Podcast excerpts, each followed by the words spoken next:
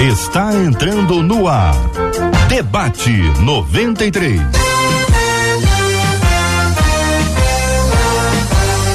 Realização 93 FM. Um oferecimento Pleno News. Notícias de verdade.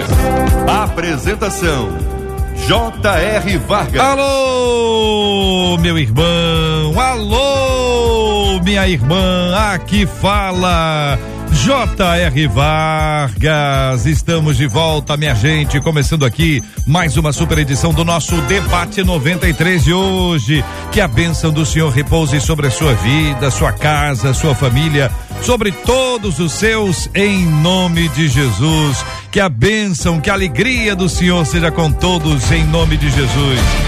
Nossos queridos debatedores conosco no debate 93 de hoje vem o pastor Samuel Mouta, gerente executivo de missões da Junta de Missões Nacionais. Bom dia, bem-vindo, pastor. Muito bom dia, JR, meu querido. Queridos ouvintes da Rádio 93, Deus abençoe a todos em nome de Jesus. Amém. A pastora Leia Campos do Método de Transformação está conosco no debate 93 de hoje. Bom dia, pastora. Bom dia, JR. Bom dia, Marcela Linda. Pastores Samuel, Pastor Igor, Pastor André, que daqui a pouco vai entrar, os ouvintes da rádio. Eu creio que esse será um debate muito esclarecedor e vai ser uma bênção. Benção puríssima. Vamos encontrar o querido pastor Sérgio Elias da Igreja Metodista Livre de Bridgeport, nos Estados Unidos. Alô, pastor Sérgio. Bom dia, querido. Bom dia, meu querido amigo JR. Bom dia aos amigos da 93. Que prazer estar de volta. Bom dia também aos amados debatedores, pastor Samuel, pastora Leia, pastor Igor. Bom dia, Marcela, nossa querida amiga. O pastor Igor André também está conosco hoje. Igor André, da pastor auxiliar da Assembleia de Deus de Bom Sucesso. Bom dia, pastor. Bom dia, JR. Bom dia a todos os amigos debatedores da mesa. Deus abençoe a cada ouvinte. Que seja um tempo de esclarecimento para nós aqui. Que assim seja, meu irmão. O debate está no ar, minha gente. Estamos em todas as plataformas, a começar pelo rádio em 93,3 no site rádio93.com.br, aplicativo app da 93 FM. Estamos também no Facebook Rádio 93.3 FM. Estamos no YouTube 93 FM Gospel, no Face no YouTube transmitindo com imagens e você pode interagir com a gente por meio do chat. Ali a sala de conversa, que é uma sala de perguntas, sala para tirar dúvidas, sala para a gente trocar ideias, que é um privilégio muito grande. No site a gente transmite com áudio e também imagem. Você vai acompanhando com a, com a gente, interagindo também pelo nosso WhatsApp, que é o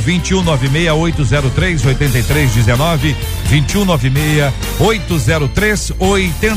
21968038319. Sua participação com a gente no debate 93 de hoje. A Marcela Bastos também está aqui. Bom dia, Marcela. Bom dia, J.R. Vargas, os nossos amados debatedores. É bom demais começar a semana ao lado de vocês. Como é maravilhoso começar a semana ao lado dos nossos ouvintes. Eles, JR, que já estão na expectativa no YouTube, por exemplo, a Ângela Braga já chegou e já está dando a opinião dela no tema. É porque mesmo? na sexta-feira você já fez todo Foi. aquele Contei o clima. preâmbulo aqui. Então ela já está dando a opinião dela. Lá no Facebook, por exemplo, a Avelina disse: olha, a gente vai ter mais um debate abençoado e a gente vai adquirir mais conhecimento. E a Fabiana de Nova Iguaçu já está ligadinha através do WhatsApp dizendo. Só tô esperando o debate começar. Fabiana, não precisa mais esperar. Já começou, vamos juntos. Marcela, esta semana é o aniversário de que emissora? 93 FM. Muito bem, minha gente. Semana de aniversário da 93 FM tem de presente para você hoje. Esse liquidificador maravilhoso. Ele também tem um alto poder de corte, é um triturador também para aqueles, aqueles, aqueles produtos mais duros. E você pode participar com a gente hoje concorrendo a este liquidificador maravilhoso. Um presente da 93 para você. Isso é uma forma de dizer a você, sabe o quê? Muito obrigado pela sua audiência. Você participa comigo, sabe aonde? Instagram. Como é que faz para concorrer? Tô contando lá no Instagram. Corre lá no Instagram da 93, é arroba rádio 93 FM. Tem um vídeo meu, você vai assistir o vídeo. Eu vou te orientar como é que você faz para concorrer E quem sabe seja hoje o seu dia de ganhar um liquidificador novinho, né? Todo mundo precisa ter um. Se já tem um, é bom ter, ter outro. Às vezes aquele que tem lá já tá assim, cansadinho. E aí você faz essa, essa troca maravilhosa, levando esse presente da 93. É uma alegria muito grande agradecer a Deus pela 93, que está completando nesta semana 31 anos de sua existência, 31 anos proclamando o Evangelho de Jesus Cristo. Então, gente, é uma bênção maravilhosa poder agradecer a Deus por essa linda história e estarmos com você agradecendo a Deus pela sua vida e pela sua audiência. É só participar. Aqui no debate 93 de hoje, durante toda essa hora, você concorre a esse prêmio super especial. É uma forma de dizer a você muito obrigado. Meus queridos debatedores, antes de entrar efetivamente no tema que nós vamos conversar hoje, pedindo que Deus nos dê graça e sabedoria, eu queria ouvir. Nós estamos vivendo um episódio com o, o Vinícius Júnior, jogador de futebol, que tem a impressão que o que está acontecendo com ele transcende o campo de futebol não se limita às quatro linhas, como se costuma dizer no jargão esportivo. Vinícius Júnior tem sido o tempo inteiro, em diversas partidas de futebol, alvo de racismo. Ele tem sido, como foi ontem, chamado de macaco. Essa é a expressão que muitos espanhóis ou torcedores dos times da Espanha dirigem a ele dentro do estádio. Vinícius Júnior já foi alvo de uma de uma ação que tinha um boneco dele e era como se tivesse uma corda, ele estivesse sendo enforcado. Vinícius Júnior já foi criticado por um, por outro, por outro, já foi alvo de racismo por meia dúzia de pessoas nos estádios, mas ontem, ontem de forma especial, foi um coro é como se a gente vai dizer assim, o estádio inteiro, mas é um exagero, né? Que a gente não sabe quem é, quem são as pessoas, mas assim, muita gente gritando o tempo inteiro, a ponto dele se irritar, e ele já sofreu isso diversas vezes. Isso revela o quê? A pergunta que é importante é essa. Vou começar ouvindo o pastor Sérgio sobre esse assunto. Está nos Estados Unidos, não está aqui. Tem uma, uma, uma, perspectiva diferente sobre, sobre esse assunto, que está numa outra terra. Ah, e a gente vai vendo, pastor Sérgio Elias, que esse tipo de ato racista, ele não é um, um, um ato isolado. Mas é impressionante quando numa arena, onde você tem diversos atletas, onde é uma festa, o esporte é uma coisa alegre, animada, seja um lugar onde pessoas como ele sofram isso. Lamentavelmente, esse não é um único caso. Então não se trata de, olha, aconteceu um episódio isolado. Com ele mesmo, outras vezes, e com tantos outros brasileiros fora do país e dentro do país, isso também já aconteceu. Pastor Sérgio Elias, comentário. E meus amigos debatedores, é lamentável que em pleno século XXI, no momento em que o ser humano já transcendeu o espaço, já já cogita a possibilidade até de morar no espaço definitivamente, com estações espaciais. O ser humano já conseguiu solução para problemas uh, maravilhosos, problemas desafiadores na área científica, uh, até mesmo tratamento contra o câncer e enfermidades desafiadoras. É lamentável que no momento em que nós conseguimos brincar com a tecnologia e conversar, como eu estou aqui agora, milhares de quilômetros de distância de vocês, a tecnologia nos permite estar tão próximos. É lamentável que, ainda assim, estejamos falando sobre racismo estrutural. O ser humano avançou em tantas áreas, mas, lamentavelmente, ele tá, parece estar ainda na idade das cavernas, quando o assunto é raça, cor de pele. O que o racismo faz é tentar lembrar constantemente ao indivíduo, seja ele branco ou negro ou indígena, seja ele é, nascido da terra ou estrangeiro, lembrar-lhe que o seu talento, o seu potencial, as suas habilidades não merecem ser atendidas, não merecem atenção enquanto ele morar no seu estereótipo. Essa é a ideia. O que alguns torcedores têm tentado fazer com o Vinícius Júnior, e não, não, é o único, mas outros jogadores também é, que uh, têm vivido o mesmo drama. O que o, o, o, os torcedores que assim procedem tentam fazer é dizer: olha, você pode ser bom como você quiser, pode ser talentoso como você quiser, você pode ser inteligente como você quiser, mas enquanto você morar nessa pele negra, não prestaremos atenção no seu talento.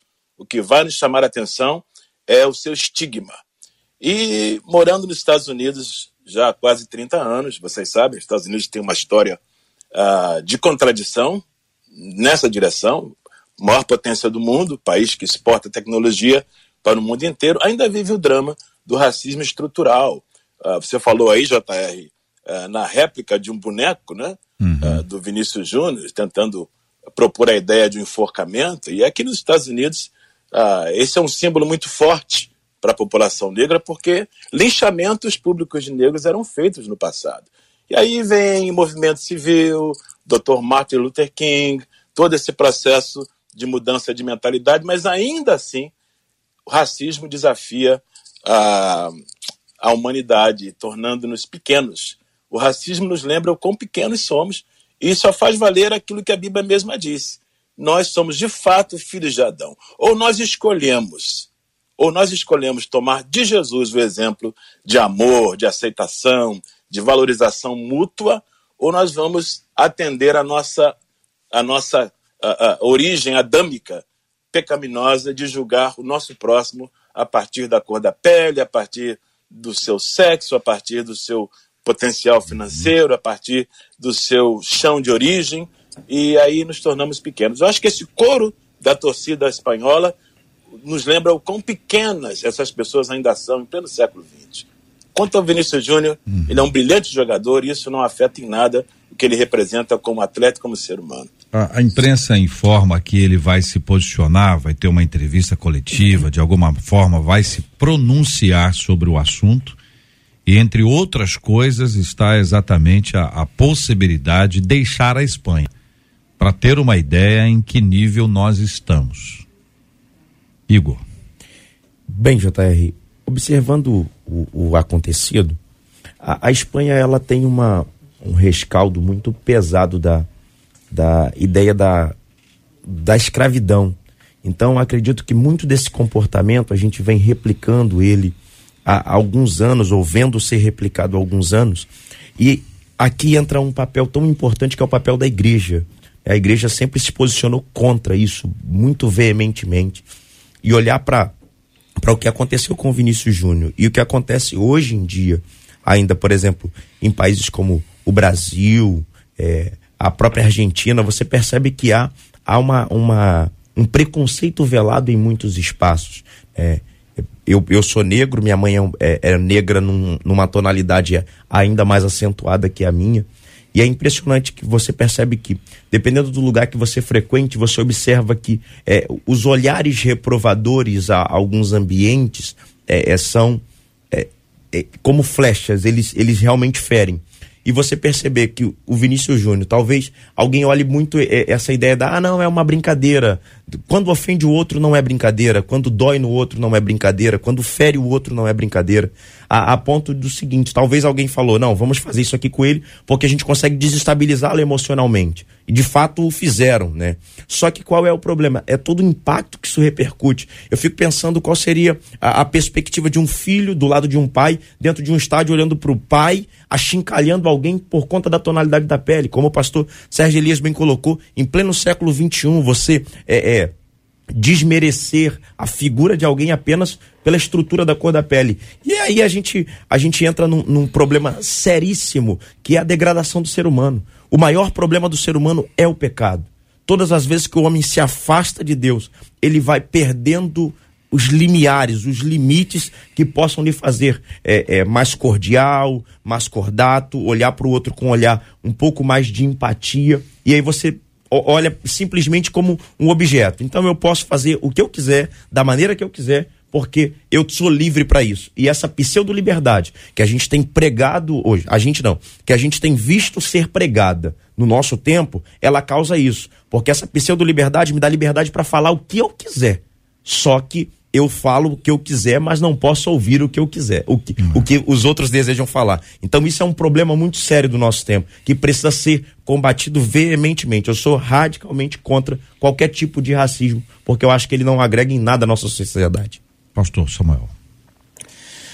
O inimigo de Deus, ele se rebelou contra Deus e desde então ele tenta atingir a Deus de todas as formas. Porém, o inimigo de Deus, o diabo, ele não consegue atingir a Deus. Ele não consegue. Então, qual a estratégia do diabo desde o início do mundo? Ele quer levar o ser humano a pecar, ou seja, ele quer atingir o ser humano para desta maneira atingir a Deus. Quando o homem pecador, o homem caído, embarca nessa estratégia de Satanás para cometer o pecado, ele pode até pensar que ele está pecando contra o seu próximo, e está, de fato. Só que muito mais do que pecar contra o seu próximo, ele está pecando contra Deus. Se alguém comete o pecado do racismo, pode, a, pretexto de brincadeira, como disse o pastor, que brincadeira é essa? Está pecando contra o próximo, mas acima de tudo, está pecando contra Deus porque Deus nos criou a sua imagem e semelhança e todos nós somos amados pelo Criador. Zombar de alguém, criticar alguém, fazer bullying com alguém, ou muito pior ainda, o, o crime de racismo, o pecado de racismo, é ofensivo ao próximo e ainda muito mais ofensivo a Deus. A gente precisa atentar a essas coisas, porque essa é uma estratégia diabólica contra o ser humano, mas em última instância contra o próprio Deus. Pastora. Olha, é, eu não vi porque não gosto de futebol, né? Mas aqui a questão é o preconceito. E, e o preconceito, ele é terrível em todos os níveis, né? É, por ser negro, por ser nordestino, eu passei por isso. Eu sou nordestina, sou de Recife, fui morar em São Paulo. Eu fui muito achincalhada em São Paulo, muito, muito, muito. E olha que eu não tenho biotipo de nordestina, né? Sou muito branca, que sou de família né, europeia. Mas é muito complicado para quem passa tudo isso, porque desestabiliza, porque fere, magoa, machuca, cria traumas, não é? Mas eu também vejo assim que o ser humano ele é caído, né? E, e a, a, tendência é cada vez piorar, porque a gente está vendo que o ser humano hoje ele está sem, sem filtro, sem equilíbrio, sem limites, sem regras. Ele quer extravasar não é, o caráter ruim dele. Ele não quer saber se ele está magoando, ofendendo ninguém. As pessoas hoje estão mais enlouquecidas do que antes. Eu, eu, eu olho e eu fico assim muito assustada. Às vezes eu, eu falo com meu marido, eu digo, essas pessoas estão totalmente desequilibradas. Elas saem para brigar, elas saem para xingar, para ofender, para magoar, para matar. Assim, é uma coisa muito complicada. E é o que a gente está vendo hoje. Né? A gente está vendo, é, o Senhor falou que no final o amor se esfriaria. Ninguém tem mais amor, ninguém tem compaixão, ninguém tem respeito. Querem falar o que querem, como o pastor Igor falou, mas não querem ouvir. E quem fala o que quer, ouve o que não quer, não é? E também acho assim, eu sempre olho e eu vejo assim, isso é uma plantação muito terrível, não é? Porque a, a colheita, ela chega, ponto. A uhum. colheita chega e cada um vai colher. É. O que a gente precisa é ter cuidado com o que a gente planta, que a colheita é é, é obrigatória. E cada um dessas pessoas vão colher. Este assunto precisa ser conversado. A gente precisa conversar sobre esse assunto. Aqui na rádio a gente só está dando um exemplo de como a conversa pode acontecer, de como a gente precisa tratar esses assuntos, porque em maior ou menor escala, muita gente do nosso meio, aqui entre nós, está na sua igreja, na vizinhança, na sua casa, ou você mesma, você mesmo, já foi alvo disso.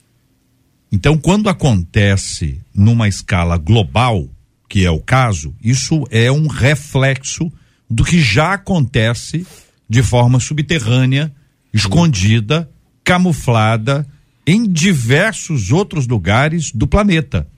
Por isso, a gente precisa conversar para estabelecer uma resposta. E a resposta, a nossa resposta aqui, é sempre a luz das Escrituras. É sempre a luz do Evangelho. Porque se não for assim, não vale a pena. São 11 horas e 19 minutos na 93. Este é o Debate 93, com J.R. Vargas. Olha, gente, o tema de hoje, ouvinte dizendo: fiz um voto ao Senhor que de que iria orar e ler a Bíblia em todas as madrugadas, pastora Leia. O negócio era o negócio da madrugada. Até que ele me abençoasse. Eu não vou, eu não vou deitar, eu acordo, eu vou vencer isso. Só que agora, deu até vontade de abrir a boca, porque eu cansei com ele. Só que agora percebi que isso é impossível. Eu não estou conseguindo ter uma boa concentração no trabalho. Eu não estou conseguindo dar atenção à minha família, até cultuar. Tudo culpa do negócio da madrugada, viu, pastor Igor? Tá todo tá responsabilizando a madrugada. Acho que fiz besteira ao fazer esse tipo de voto. Até aqui, depois eu vou entrar nas perguntas, que eram os comentários, pastora Leia. Vou começar invertendo agora a ordem. E aí, pastora, ele fez besteira? Na sua opinião, pastora Leia, ele fez besteira? Fez uma besteira enorme. É isso, pastora? Enorme, né? É mesmo? Claro, porque ah. ele prometeu que ele não cumpriria, né? Existem votos que são difíceis, são quase que impossíveis de você, de você cumprir. A, a grande verdade é que, assim, é, ele se preocupou mais com a bênção, em receber a bênção, do que como ele iria cumprir esse voto. Uhum. Né? Então ele, ele fez assim, uma tolice, um ato impensado. Ele não pensou que ele poderia prejudicar o seu corpo, a sua vida, né? A questão foi só assim: como eu vou conseguir uma bênção? Como se tratar com Deus fosse uma barganha. Né? E muitos, a, gente vê isso, muita gente é, fazendo votos com Deus, barganhando, como se é, eu vou fazer isso e, e, você e o Senhor me dá isso, como se Deus fosse obrigado a dar o que a pessoa quer. Então ele fez uma besteira enorme, né? Se imagina se Deus resolver que não vai dar a bênção em um mês, vai dar daqui a dois anos, quatro anos, dez anos. Porque às vezes a gente espera uma bênção do Senhor por cinco anos, quatro anos, dez, vinte anos, e aí? Ele vai fazer isso sempre. Né? Então foi uma imaturidade. Imaturidade. Uma imaturidade da parte dele muito grande. O pastor Samuel Mouta, o senhor acha que foi besteira dele também ou não? Eu penso que é um mau entendimento da escritura. JR, ah, essa, essa definição de voto, o que, que é um voto ao Senhor? É um compromisso que se assume com Deus. E esta figura dos votos, ela aparece na Bíblia, especialmente no Antigo Testamento. A gente precisa se lembrar que no período do Antigo Testamento, o culto era sacrificial. O, o adorador, ele ia ao templo ou ele ia ao tabernáculo para prestar um culto de sacrifício, um sacrifício de animais, ou um sacrifício de cereais, ou sacrifício de sua própria vida, muitas vezes pela pela aflição de sua alma, como diz o texto do Antigo Testamento. E alguns desses sacrifícios está lá na, é, bastante definido na lei de Moisés, no livro de Levítico. Ah, o, o, Moisés escreve, inspirado por Deus: olha, e se for um sacrifício de votos, ou seja, uma, um sacrifício espontâneo, além daquele que a lei exigia de tempos em tempos, a Páscoa, as, as semanas, as cabanas, todos aqueles sacrifícios já pré-ordenados pela lei, alguém poderia oferecer um outro tipo de sacrifício. Veja bem que isso acontece no contexto do Antigo Testamento, que apontava para um sacrifício maior que apontava para um sacrifício melhor, que apontava para um sacrifício perfeito, que seria realizado pelo Messias. Quando a gente observa, por exemplo, o sacrifício, o, o voto de Jefité, né, um voto também impensado, está lá no livro de Juízes. Quando a gente vê o voto é, de outras pessoas do Antigo Testamento, Ana entregou seu filho ao Senhor, tudo isso apontava para um sacrifício melhor que viria. E esse sacrifício pleno veio na cruz do Calvário. O Senhor Jesus sacrificou-se por nós. De modo que hoje, como diz Romanos capítulo 12, nós devemos apresentar os nossos corpos como sacrifício vivo, santo e agradável a Deus, que é o nosso culto racional.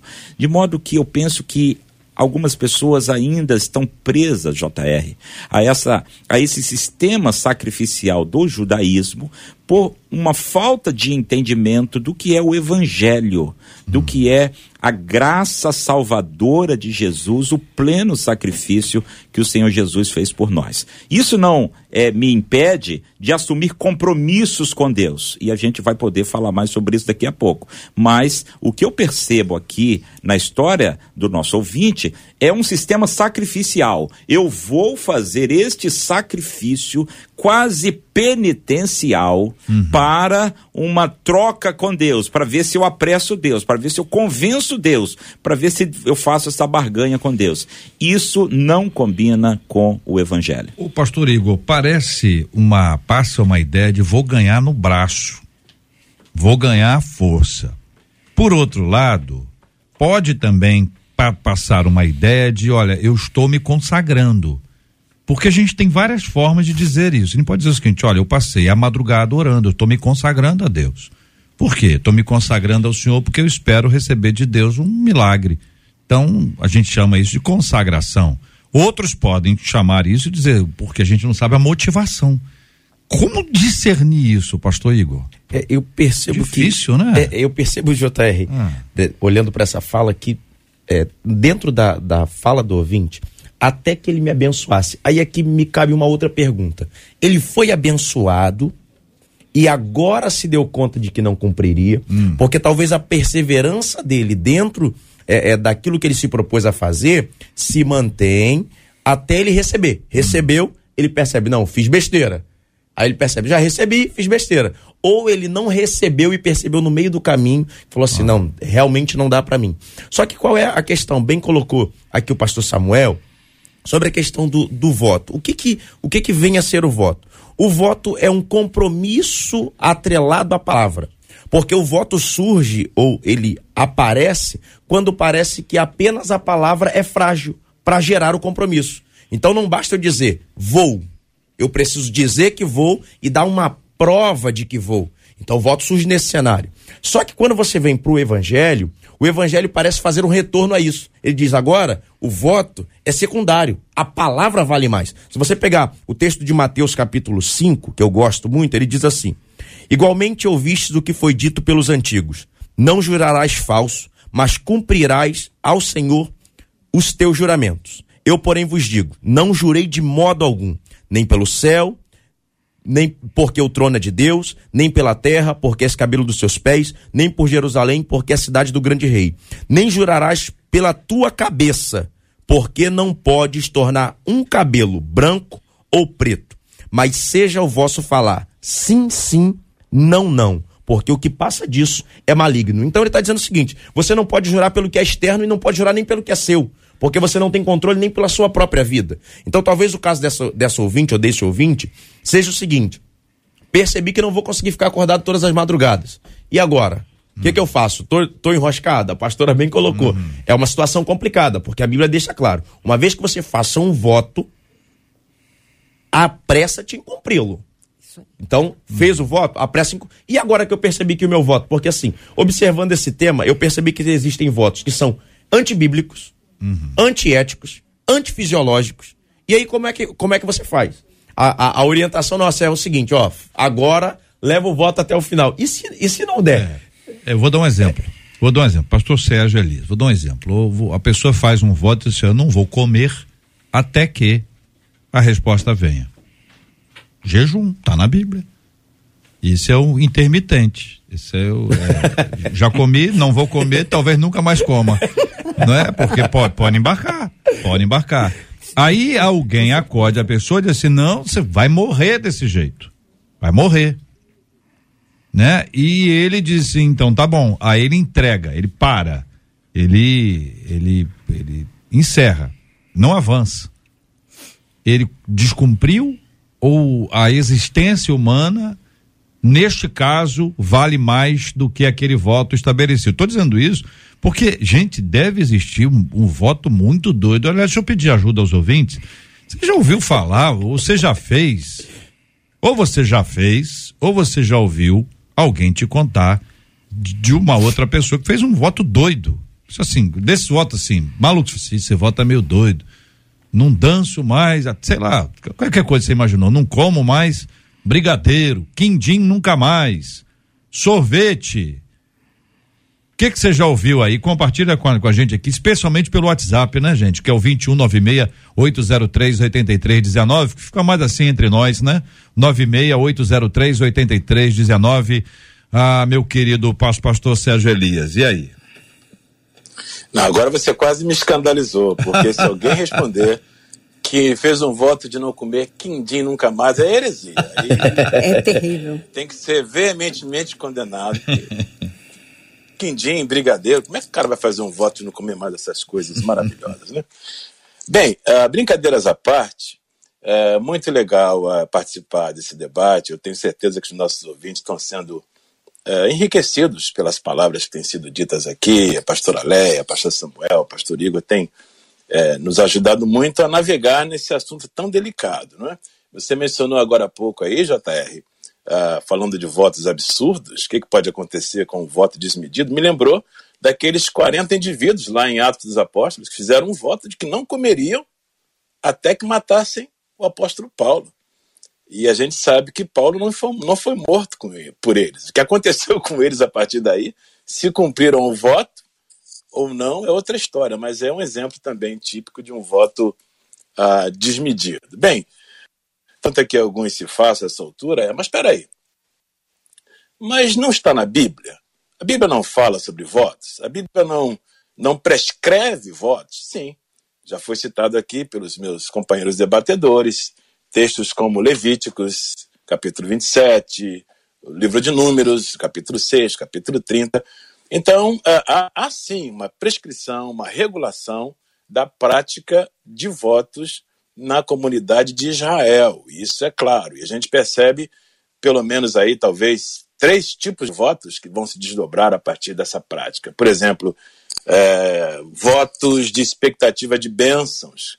E o caso clássico disso é o voto que Jacó fez quando saiu de casa em direção à terra dos seus uh, antepassados e no meio do caminho ele fez um voto de expectativa de ser abençoado. Lá em Gênesis capítulo 28, Jacó disse: Se o Senhor me guardar nessa viagem e não me faltar pão para comer, e, e, e, enfim, e se o Senhor me garantir vestes para vestir e eu voltar em paz à casa dos meus pais, o Senhor será o meu Deus. E aí entrou o voto.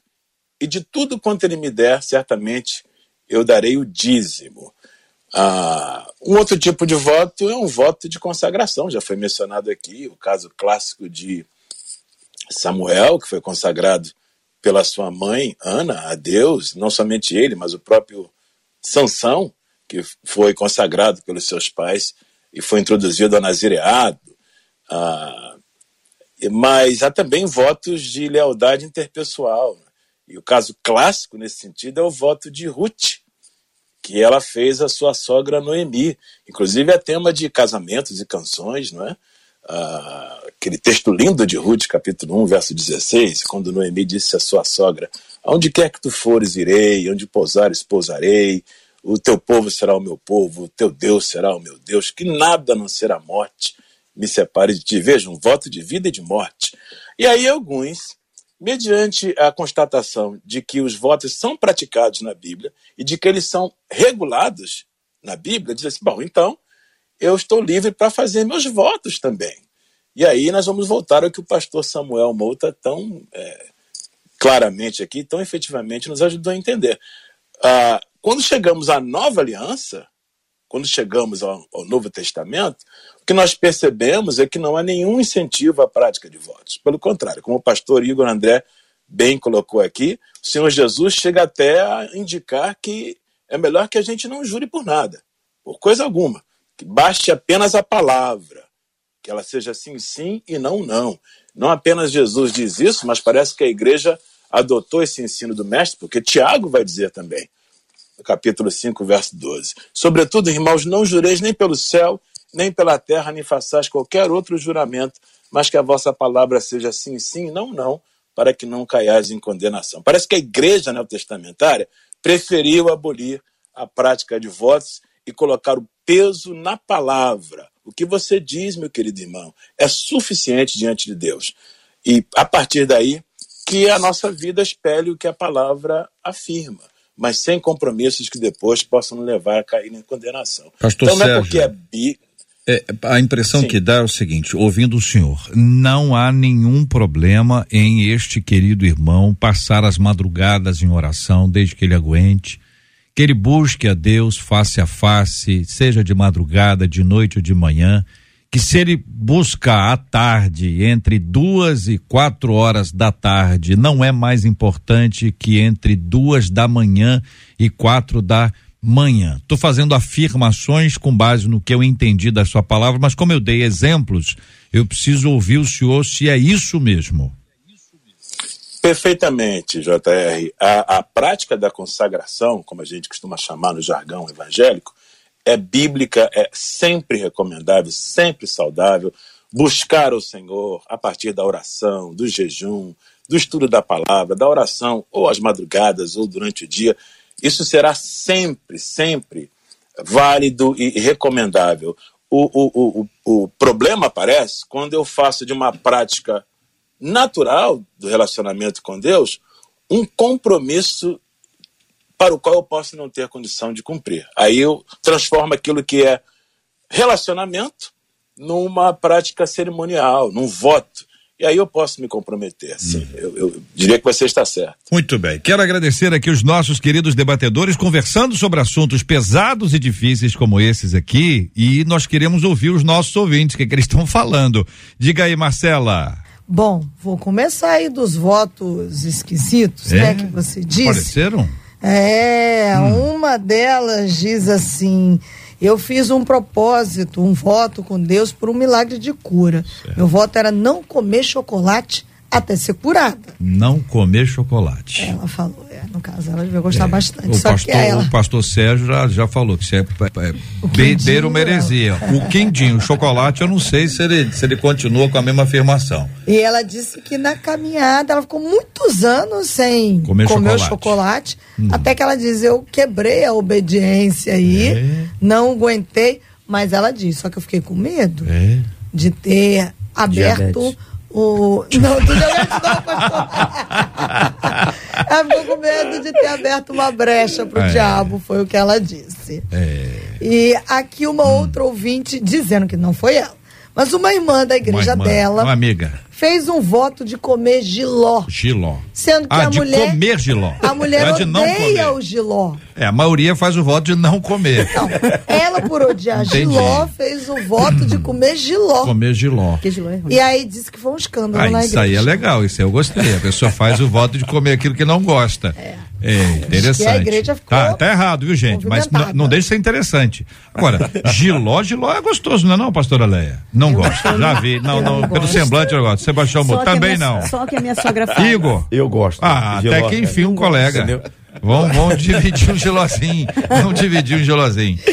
Uma Ah. outra ouvinte disse assim: eu sempre fui muito envolvida com a música. Ah, e aí, por conta disso, eu fiz um voto de não cantar músicas seculares. Aí, olha aí. Disse ela. isso aí não precisa ser voto, não. É. Pode ser uma decisão acertada, evitar músicas que não, não edificam, né? Não, não, né? Ah, Um outro ouvinte disse assim, eu- ele, ele falando, eu sou capelão em uma escola de futebol. Ó. Quando tem peneira, ele Peneira, falou, os hum. pais fazem os votos mais impensados. explica pro ouvinte o que é peneira. É pro menino você passar lá no teste pra fazer parte do clube. Achou que ia me pegar, Hum. Não, né? não, não, não, não. Pela forma que você falou, tinha certeza que você sabia. Mas é preciso explicar, porque imagina bem, quem está ouvindo, a gente não sabe. Quando o menino faz peneira, a pessoa pensa, mas peneira, o pessoal faz ainda? Peneira? É o que? Constrói? É o que que é? Aula de quê? De, como é que chama essa aula que faz isso aqui? Artesanato. Artesanato. Mas não, é escolinha de futebol, Escolinha de futebol, não é né? escolinha de artesanato. Isso, pra entrar lá pro clube. Ah. Aí ele disse que os pais ficam tão enlouquecidos que fazem votos impensados. É? E aí ele diz, ele falou que como capelão, ele diz aos pais, Olha, Deus não aceita propina. Que isso? Ele falou que Deus não aceita pais. propina? Deus não aceita propina. Pesado, hein, pastor? É o que ele é. trouxe lá. Ah, o Ivo disse assim: é interessante a gente ver que as pessoas, quando fazem votos assim, acabam agindo como se, que, como se o sacrifício que Jesus fez por nós na cruz fosse pouco. Uhum. Agem como se o sacrifício tivesse sido em vão, disse o Ivo. Uma outra ouvinte pelo WhatsApp disse assim: Olha, eu não sou de prometer alguma coisa e não cumprir. Ao contrário, eu cumpro. Agora, eu não faço voto de jeito nenhum. Não faço voto com Deus porque tenho medo de não cumprir. E ele não me abençoar, o que ela diz. E aí, por não cumprir, ele não me abençoar em algo que eu precise. Uhum. Porque Sim. às vezes eu preciso de algo. Entendi. A Quero fazer um voto com Deus, mas uhum. eu entro em pânico, diz ela. É, eu, tenho, eu tô com uma dúvida, vou perguntar ao pastor Mouta. Pastor Mouta, Deus sabe todas as coisas? Claro que sim. Deus sabe que a pessoa vai fazer um voto? Uhum. Deus sabe se ela vai cumprir ou não? Sabe também. Deus já sabe isso tudo? Sabe tudo. Então tá bom. e uma outra ouvinte pede ajuda para entender a diferença entre voto e propósito. Hum, ouvinte pelo WhatsApp. E, e, quem que você quer que responda? Aí você pode. Ô, oh, pastor Sérgio, tá lá nos Estados Unidos. Bem, é, tá, vamos falar então de voto e propósito, é um assunto delicado. Meus, meus companheiros debatedores é, estão melhor posicionados, talvez, para me ajudar, para nos ajudar a entender isso. Mas da minha parte, eu queria usar duas figuras então. Vamos trabalhar com Jacó, que eu citei anteriormente, em Gênesis 28, que fez um voto a Deus, correto? Se o Senhor me abençoar, eu tiver comida, roupa e, e conseguir voltar em paz para a casa dos meus pais, aqui está o meu voto. O Senhor será o meu Deus e de tudo quanto ele me der, darei o dízimo. Esse foi o voto de Jacó. O seu avô, Abraão, muito antes disso, viveu uma experiência é, que não envolveu nenhum voto, mas talvez alguém possa identificar em Abraão um propósito. Estou me referindo ao texto de Gênesis 14, quando ah, houve uma guerra dos quatro reis contra cinco. Cinco reis eh, combateram quatro reis. Kedorlaomer era o líder de uma confederação de reis eh, no passado. E, resumindo a história, nesta guerra, ah, o reino de Sodoma foi subjugado por Kedorlaomer e seus confederados. E você se lembra que Ló, a essa altura, morava em Sodoma. E significa que Ló tornou-se um prisioneiro de guerra. Quando Abraão soube que o seu sobrinho Ló estava aprisionado, Ló tomou 318 criados, nascidos em casa, e saiu ao resgate de Abraão, saiu, melhor dizendo, ao resgate de Ló. E a gente não percebe aqui nenhum voto por parte de Abraão. Ele não disse: Olha, o senhor está vendo? Eu estou saindo para combater o imperador mais poderoso da minha época, Kedorlaomer, imbatível. E eu estou saindo com 318 homens que não têm a menor experiência bélica, são escravos criados em casa. Se o Senhor me der vitória nessa batalha e eu conseguir resgatar o meu sobrinho Ló, eu vou fazer isso, isso, isso, isso. Não, a gente não percebe isso em Abraão. Abraão simplesmente saiu confiando em Deus, como todo crente deve confiar, e Deus o abençoou, sem nenhum condicionamento de voto, ele conseguiu o impossível, com 318 escravos, derrotou a confederação de Kedorlaomer, coisa que outros reis poderosos não conseguiram, resgatou seu sobrinho Ló e tomou posse de todo o despojo de guerra. Na volta se encontrou com o rei de Sodoma, e o rei de Sodoma lhe fez uma proposta indecente. Disse, Olha, faz o seguinte, você pode ficar com todo o despojo de guerra e me dar as pessoas. Abraão disse, não, não, não, não, não eu já tenho um compromisso, diria assim, um propósito com Deus Todo-Poderoso. Não voto, um propósito de não tomar nada que Deus não me dê, para que você não saia por aí dizendo seu Abraão. Mais adiante, Abraão se encontra com Melquisedeque. E aí Abraão espontaneamente entrega a Melquisedeque o seu, seu dízimo. É curioso? Então, o que você percebe aqui é um homem que não fez voto algum, compromisso nenhum de palavras, mas parece que nutria um sentimento de consagração perene na sua alma.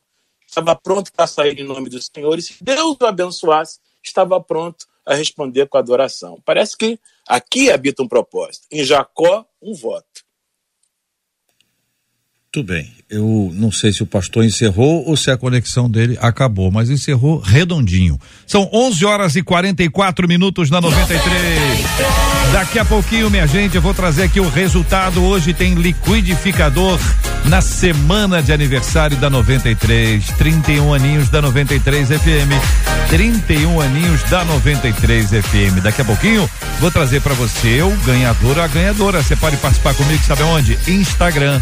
Como é que faz para ganhar? Tô contando lá no Instagram da 93. Corre lá no Instagram, Rádio 93 FM, arroba Rádio 93 FM, para você participar, para você marcar uma pessoa, tô te dando uma dica e você participa com a gente dessa linda promoção da 93.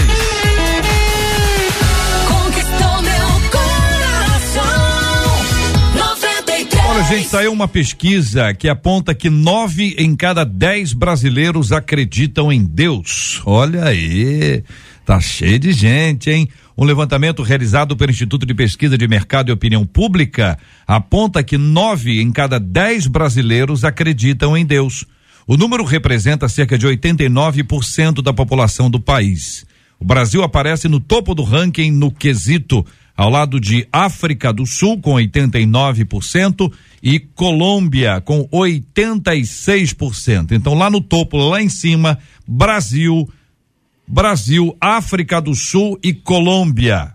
Agora vamos para a parte de, de baixo, lá na, na base, quem menos acredita em Deus. O Japão, 19%, é o último. A Coreia do Sul, com 33%, e a Holanda, com 40%. Então são esses os dados, os, os de cima, no topo: Brasil, África do Sul e Colômbia. No piso, de baixo para cima, Japão é o último, Coreia do Sul penúltimo e a Holanda antepenúltimo. A presença da Coreia do Sul, pastor Sebastião Mouta, é, Samuel Mouta, é, estranha? O senhor estranha a presença da Coreia do Sul nesse ponto ou já esperava? Mais ou menos, é. porque a, apesar do, do evangelho ter crescido bastante na Coreia do Sul, ainda há muitos resquícios daquele regime ditatorial anterior e também dessa questão pós-cristã que tanto é, é, impacta a Europa e ainda a influência asiática de outras religiões, como é o caso do Japão, outras religiões é, não teístas, né? Não teístas. Uhum. Agora, é interessante, JR, uhum. É, e, e para mim uma, uma, uma ótima notícia, e a gente já sabe disso, o Brasil aí no topo da, da, dessa pesquisa, porque o povo brasileiro é um povo crédulo, a gente já sabe disso. A gente sabe disso. Ah, quando a gente está discutindo aqui essa questão dos votos, por exemplo, a questão não é, é, se, é, é, o voto em si, mas a motivação dele e tudo isso. Porque isso tem a ver com o entendimento correto, adequado da escritura sagrada e da, do próprio entendimento de Deus. O povo brasileiro é um povo que tem fé. Uhum. Isso nós sabemos. A grande questão é que esta fé precisa ser colocada na pessoa do Senhor Jesus Cristo, de acordo com a Escritura Sagrada. Deixa eu só retomar a questão do voto. Quando a gente pensa no voto como um sacrifício, aí o Ivo comentou aí na, na, na no chat que quase que estamos desconsiderando o sacrifício de Cristo e voltando a querer fazer um sacrifício pessoal para alcançar uma graça, uma bênção. Isso está totalmente equivocado, contrário ao Novo Testamento, como muito bem explicou o pastor Sérgio Elias. Se eu penso nisso como uma consagração, uma forma de chegar perto de Deus, de me comprometer com Deus, é claro, aí é, é, é outra história. Quando a gente pensa no povo brasileiro, crédulo, 90%, 89%, é. isso é maravilhoso. Mas a gente precisa compartilhar o evangelho com os nossos vizinhos, com os nossos familiares, para que esta fé seja colocada na pessoa bendita do nosso Salvador e Senhor Jesus Cristo, para que o evangelho bíblico faça o seu papel transformador na vida da nossa gente brasileira, tão querida, tão amada, gente trabalhadora, gente boa. Brasileira, gente boa. Brasileiro é gente boa. E precisa colocar a sua fé em Jesus. Pastora Leia. Olha, que o brasileiro acredita em Deus, isso eu para mim, sinceramente, eu não acho que seja nada demais. Porque todo mundo que você pergunta, via de regra, diz que acredita em Deus. É. A diferença é acreditar e ter vida com Deus. Acreditar e acreditar e, e, e ter fé em Deus. Porque o brasileiro, por ter sido muito, não é, é colonizado por pela idolatria, então ele acredita em Deus, mas ele não canaliza a fé dele para Deus, né? Ele canaliza para vários Muito sincretismo, né? Exatamente, muito sincretismo, muitas, enti- muitas entidades, mas na verdade, na hora de buscar, ele- a maioria não Seria uma crença Deus, do não. sobrenatural, né? Ele Não, é- acredita que existe um, um, um algo superior, uma força exatamente, superior, mas não necessariamente isso. Deus, né? É, é só uma coisa muito superficial. Não, eu acredito em Deus. Mas eu penso que pela, pela influência da colonização católico-romana, como Sim. ouvimos aqui, há, há uma crença em um Deus pessoal. E isso favorece a nossa evangelização. Claro. Por exemplo, JR falou de países que não acreditam. Você vai evangelizar numa tribo indígena, onde a pessoa nem sabe quem é Deus, não conhece nada, é claro que é muito mais complexo. Então, no Brasil, existe uma crença na pessoa de Deus, na pessoa de Jesus, nascido da Virgem Maria. Todo esse, esse pano de fundo já está presente. Só que isso é insuficiente. Exatamente. Enquanto a pessoa não coloca a sua fé em Jesus. É, é interessante porque se perguntarmos ou se perguntássemos a algumas pessoas que responderam afirmativamente à pesquisa quem é Deus para você, é provável que uma das respostas mais oferecidas seria a, a, a resposta Deus para mim é tudo. Uhum. Porque é isso que, em geral, quando a gente conversa com a pessoa, né, pastor? É. Porque Você é uma conversa com a pessoa, subjetiva fala assim, também, né? É, não, Deus, é, pra você é uma resposta evasiva. A pessoa diz mim é tudo. É tudo. Tudo? Uma É tudo cadeira, e não é uma nada, mesa, né? uma caneca, um É. café, É a Porque é árvore. tudo é nada. É, é, exatamente. É Não é? tudo, mas é Ou tudo, seja, mas a, a pessoa pode, pode declarar com- conhecer a Deus e acreditar nele, mas não, não desfruta de uma experiência pessoal. Que quando a gente fala sobre o evangelho de, de Cristo, a gente está falando de uma experiência pessoal. Pessoal. Não é uma rede que pega 100 peixes. Sim. É uma pescaria só. É, é, é, é, É um é aquele contato, aquele anzol, uma, uma intimidade, uma experiência com a pessoa, né, pastor Ivo? Perfeito. É, é, bem colocou o pastor Samuel e é um fato. A, a pastora Leia construindo a sua ideia coloca muito essa, essa perspectiva. Eu acho que hoje a gente vive num, num, num tempo onde precisa ser esclarecido o óbvio. né? Então você É. vive num tempo onde você tem que esclarecer o óbvio. Por exemplo, essa, essa gourmetização, se é que eu posso chamar assim, das ideias. Não, eu tenho uma ideia minha pessoal sobre isso e é isso. Só que essa gourmetização pertence a ti, cara. Não, não, é, não é uma ideia ampla e geral. Claro, facilita o caminho para evangelização? Eu acho que sem dúvida nenhuma. No entanto, a gente precisa hoje muito mais desconstruir a ideia do que não é Deus, a fim de estabelecer qual é a ideia clara do que é Deus. Essa ideia do, do evangelho, da experiência pessoal, do contato, do entender como eu me relaciono com esse Deus, não apenas no nível subjetivo. Porque, por exemplo, para alguns essa ideia de Deus, é, a gente ouve hoje falar sobre DI, design inteligente. Algumas pessoas não consideram, ah, eu não considero a, a existência de um Deus, mas eu considero que existe uma força superior É. que, que rege esse planeta, os universos e tal. Então ele vai, vai nessa, nessa perspectiva. No entanto, essa crença dele é uma crença deslocada, é uma crença que não está colocada no lugar adequado. Só para a gente voltar aqui essa questão do voto, relacionada justamente a essa pesquisa, como o pastor eh, eh, Samuel bem colocou, porque quando alguém vota, alguém vota esperando uma intervenção sobrenatural numa situação natural. Então ele acredita o seguinte: faço algo natural dentro das minhas possibilidades para que uma intervenção sobrenatural aconteça. Só vota quem crê. Eu não vou votar algo que não, não, não tem possibilidade de intervir a mim. Aí, é, é uma frase que até anotei aqui, é, eu acredito que não seja a minha, deve ser algum lugar que eu tenha ouvido, então estou replicando. O caminho, a consagração, asfalta o caminho da bênção. É um fato. Todas as vezes que o povo de Israel vivia debaixo da bênção, da, da obediência, obediência de Deus. A princípio. Obediência de Deus. A princípio. Deus abençoava.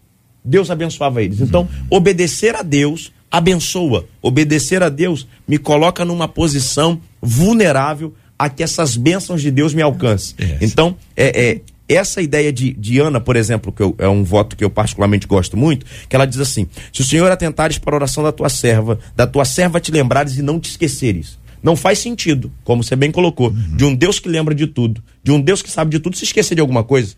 Então não tem como ele lembrar. A ideia do texto ali seria a, a mais próxima do original é se o Senhor entender que está na hora de agir. Então o voto de Ana em nenhum momento coage a Deus, porque me parece que o voto que a gente vive hoje em dia parece que é um voto de cashback, né? Faço e aí recebo um algo de volta por aquilo que fiz. E não necessariamente Deus tem soberania e senhorio sobre isso.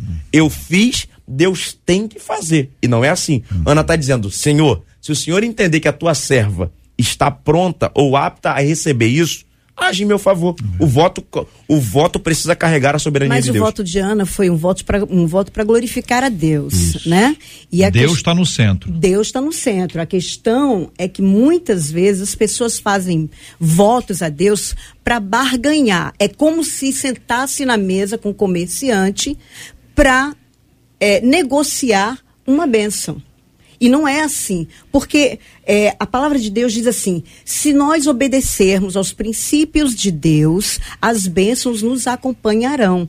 Se a gente entender que se nós formos obedientes, que se nós buscarmos a Deus de verdade, de fato, de direito, nós teremos as bênçãos, porque Deus, ele ama abençoar os seus filhos. Ele não precisa, a gente não precisa fazer votos. É, Eu, eu, eu concordo que queira, quem queira fazer. Mas a gente não precisa, a gente tem que se relacionar com Deus é, olhando né, para o sacrifício que Jesus fez e saber que Deus ele se relaciona conosco de uma forma misericordiosa e de graça, não é? A gente está na graça, a gente não precisa fazer isso. A gente precisa se relacionar com Deus de uma forma mais séria, com mais temor a Deus, sabe? Eu, eu concordo com a senhora, mas assim, é, eu percebo que a gente tem um outro problema dentro das, das nossas afirmações, que é entender qual é o conceito de ser abençoado. O que que é ser abençoado? O que que é desfrutar de uma benção? Então, assim, quando eu não entendo claramente qual é a ideia de bênção, eu posso transmigrar essa ideia para uma conquista pessoal. Uma realização pessoal. Então, assim, ah, é, é ter um carro, é ter uma casa, é ter isso, faça isso que você ganha aquilo. Aí eu tô migrando a ideia de ser abençoado por Deus, por conquistar alguma coisa na terra. Então, acho que assim, a gente deixa- precisa deixar claro, essa bênção que a gente desfruta de Deus, ela não necessariamente é uma bênção que conquista coisas. É uma bênção que nós fomos conquistados eu, por ela. Deixa eu perguntar uma coisa a vocês, pastor, aí para a gente poder encerrar em razão do, do nosso horário, né? É, o que o evangelho nos ensina? Entra no teu quarto, fecha a tua porta, e teu pai que está em secreto te Recompensa. recompensará. Então, o que é essa recompensa? Per- pergunta é: o que é essa recompensa? Aí eu vou dar para vocês duas opções, aí vocês podem escolher um de vocês. A, a- a- a recompensa é a benção que eu estou buscando. Então, tô- que benção que eu estou buscando? Estou buscando aqui um emprego. Então, vou. Entra no teu quarto, fecha a tua porta, que teu pai, que está em secreto, te dará um emprego. A recompensa. Ou a recompensa é estar na presença de Deus.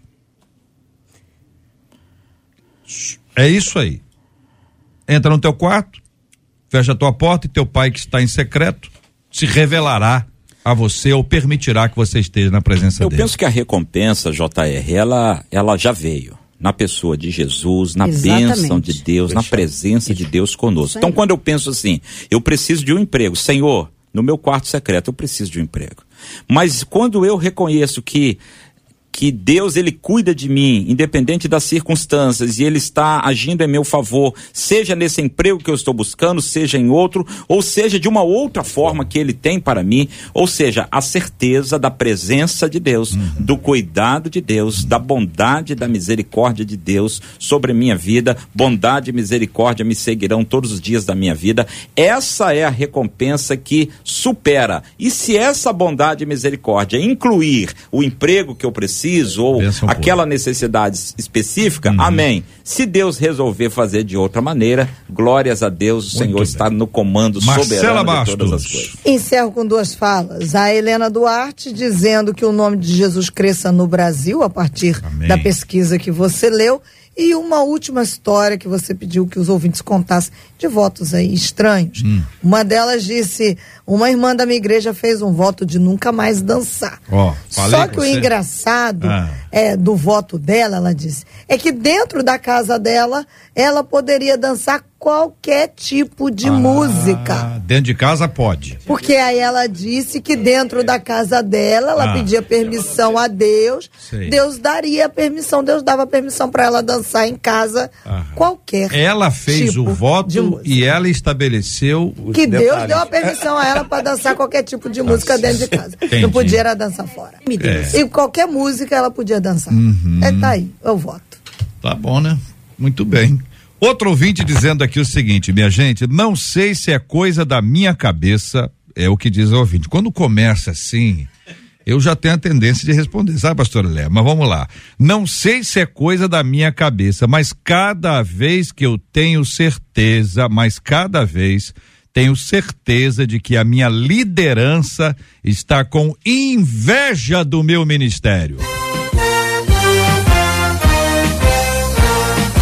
Claro que tem mais o texto, mas eu vou contar para vocês amanhã, a partir das 11 horas da manhã, em mais uma super edição do nosso debate 93. Muito obrigado ao pastor Samuel Volta, a pastora Leia Campos, pastor Sérgio Elias, pastor Igor André, a toda a nossa equipe, Marcela, Luciana, Adriele, JP e Luiz Augusto, português. Quero agradecer o carinho dos nossos ouvintes e parabenizar.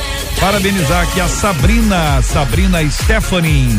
Sabrina Stephanie, ela foi a ganhadora do nosso querido liquidificador. Ela marcou o Adriano Santos. Então, parabéns aqui a Sabrina. Que muitos sucos, muitas vitaminas, muitas comidinhas gostosas possam ser feitas e que você seja muito abençoada. Parabéns, Sabrina Stephanie, pela sua participação nesta semana de aniversário da 93 FM. Nós vamos orar juntos nesta hora.